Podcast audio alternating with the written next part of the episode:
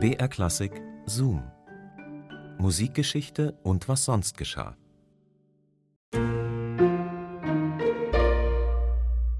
Heute springen wir mal direkt rein ins 17. Jahrhundert, in eine Situation, in der der bayerische Kurfürst Max Emanuel nur ganz traurig hinterher schauen konnte, und zwar seinem Vizekapellmeister namens Agostino Stefani, denn der hat 1688 war das seine Koffer gepackt, München hinter sich gelassen und dann einen fulminanten Neustart in Hannover hingelegt. Aber erstmal hallo und herzlich willkommen zu unserem Podcast Zoom Musikgeschichte und was sonst geschah. Hier bekommt ihr skurrile Anekdoten und Geschichten aus der Welt der klassischen Musik. Jede Woche picken wir eine neue Folge für euch raus aus dem Radioarchiv von BR Classic. Ich bin Christine und heute geht's, wie gesagt, um Agostino Stefani in Hannover. Denn dort hat man sich viel erhofft von dem Italiener. Den hatte man aus München abgeworben. 1688, habe ich schon gesagt. Und der sollte dort die neue Oper eröffnen und nicht nur die Oper einfach eröffnen, sondern das Ganze zu einem richtigen Triumph werden lassen. Mit einem Stoff, der einen legendären mittelalterlichen Helden feiert, und zwar Heinrich den Löwen. Ja, ob das gelungen ist, ob Stefanie die Hoffnungen, die da in ihn gesetzt wurden, erfüllt hat, ob er dem Zeitdruck standhalten konnte, der da vorgeherrscht hat, ob das Publikum am Eröffnungsabend bitterlich frieren musste oder auch nicht, das erzählen wir euch alles jetzt. Viel Spaß beim Hören. Meinst du, hier geht es hinein zur neuen Hofoper? Mach schnell, die Vorstellung fängt bald an. Zeig noch mal die Beschreibung. Von der Leinstraße durch den Torweg über den dritten Schlosshof. Dann müssen wir noch durch die lange Vorhalle an den Künstlergarderoben vorbei. Ah, da hinten ist schon die Tür zum Parterre. Die meisten Zuschauer haben schon aus der Stadt ins Schloss gefunden. An diesem 30. Januar 1689 zur Einweihung der neuen Hofoper. Alle sind warm angezogen. Die neue Bühne verfügt über die modernsten technischen Einrichtungen, die sich ein Regisseur nur wünschen kann. Doch eines hat das Theater nicht, eine Heizung. Nur die Künstler können sich aufwärmen in ihren Garderoben. Das Publikum friert. Auch die herzogliche Familie hat heute mehr Pelzbesatz aufgelegt als sonst. Im Saal verstummt es, als Ernst August und seine adligen Gäste in den ersten Rang eintreten, direkt aus den Wohnräumen des Schlosses.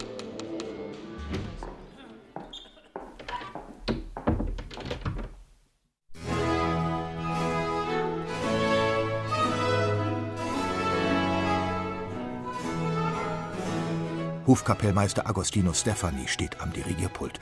Auch ihm ist kalt im geräumigen Orchestergraben. Vor ihm das neue Elite-Ensemble aus französischen Musikern.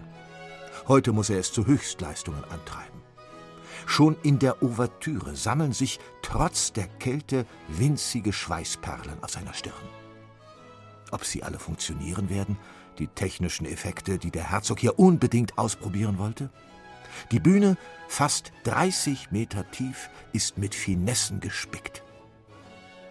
Stefanie dirigiert und grübelt. Ein bisschen hat er ja übertrieben, der Herzog, mit diesem Theaterneubau. Diese vielen Szenenbilder, die da ständig rein und rausfahren auf ihren Kulissenwagen. Hoffentlich hört da noch jemand auf die Musik.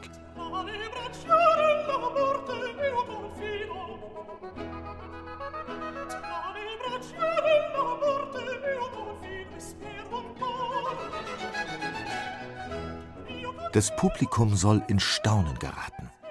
Vor allem die politischen Gäste des Herzogs. Ernst August feiert an diesem Abend nicht nur die Einweihung des neuen Opernhauses, er besiegelt damit zugleich den erfolgreichen Abschluss der Verhandlungen mit den umliegenden Herzogtümern. Ihre politischen Beziehungen haben sie hier in Hannover neu geregelt. Nur deshalb fiel die Wahl des Stoffes für diesen Abend auch auf Heinrich den Löwen. Die Geschichte des erfolgreichen Welfenherzogs soll imponieren. Ernst Augusts Gattin ist Herzogin Sophie von der Pfalz.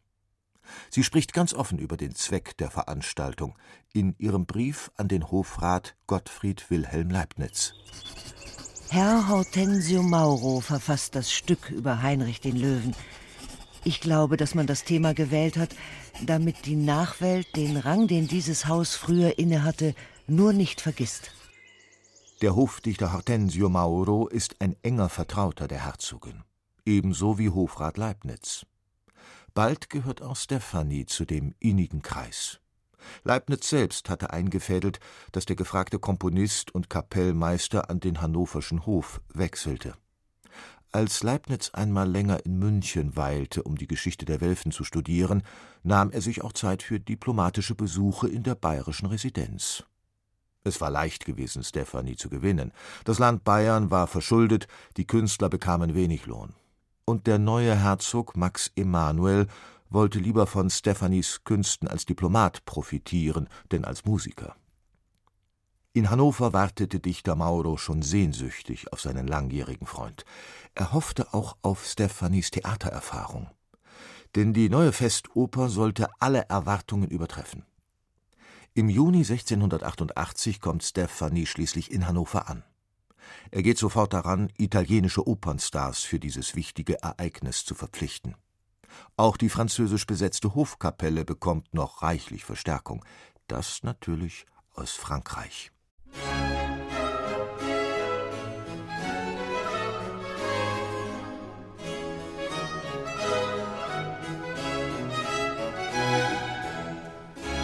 Enrico Leone, eine kurzweilige Oper, voller Dramatik und Witz. Heinrich der Löwe ist darin auf dem Kreuzzug und erlebt ein Abenteuer nach dem anderen. Daheim verzehrt sich seine Gemahlin Methilda nach ihm. Der Abend dieses 30. Januars gerät im hannoverschen Schloss zum Gesamtkunstwerk. Enrico Leone fesselt und entzückt die Gäste. Doch nicht nur das Geschehen auf der Bühne ist an diesem Abend eine Augenweide. Die Logen, in denen der Hof sitzt, sind ganz in goldglänzenden Skulpturen und mit reichen Wandbekleidungen aus mit feuerrotem Sammet gestreiften Goldstoff bedeckt. Wenn alle diese Logen durch weiße Kerzen erleuchtet und von so vielen Edelstein geschmückten schönen Fürstinnen und anderen wohlgebildeten Damen gefüllt sind, würde dieser Anblick allein genügen, die Gemüter mit sich fortzureißen.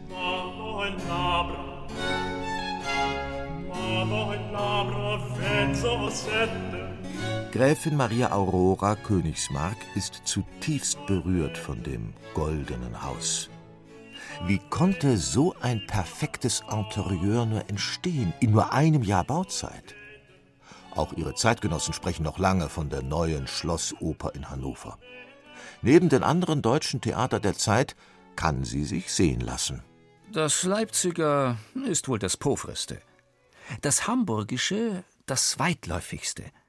Das Braunschweigische das vollkommenste. Und das Hannoversche das schönste.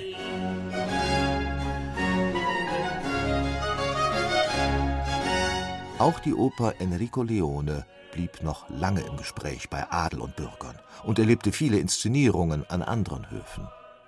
Es sollte eines der erfolgreichsten Bühnenwerke des Komponisten Agostino Stefani bleiben.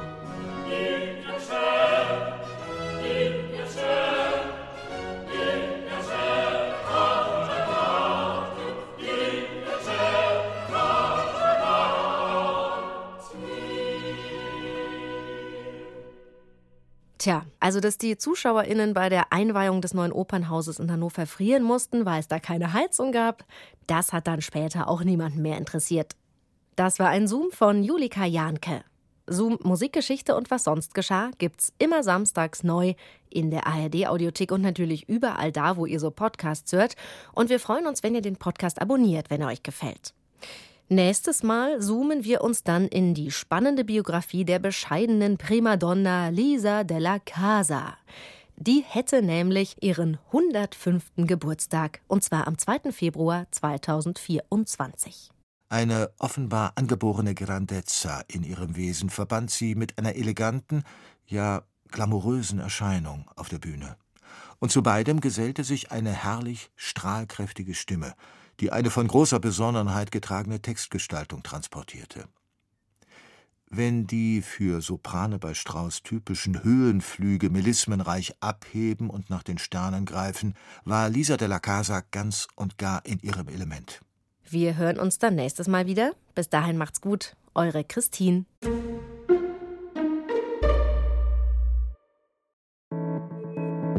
Hallo und herzlich willkommen zu Klassik für Klugscheißer, dem schlausten Podcast von BR Klassik. Ich bin Uli Knapp. Ich bin Lauri Reichert. Schönen guten Tag. Egal welches Thema, Lauri und Uli prahlen gern mit ihrem Wissen. Doch das ist immer top recherchiert. Also wenn Synästhetiker XY, der Farben hört, zum Beispiel einen Ton vorgespielt bekommt, dann arbeitet bei ihm nicht nur das Hörzentrum, sondern er sieht in dem Moment wirklich was. Das ist auch keine Einbildung, sondern das ist wirklich Realität. Klassik für Klugscheißer. In der ARD-Audiothek und überall, wo es Podcasts gibt.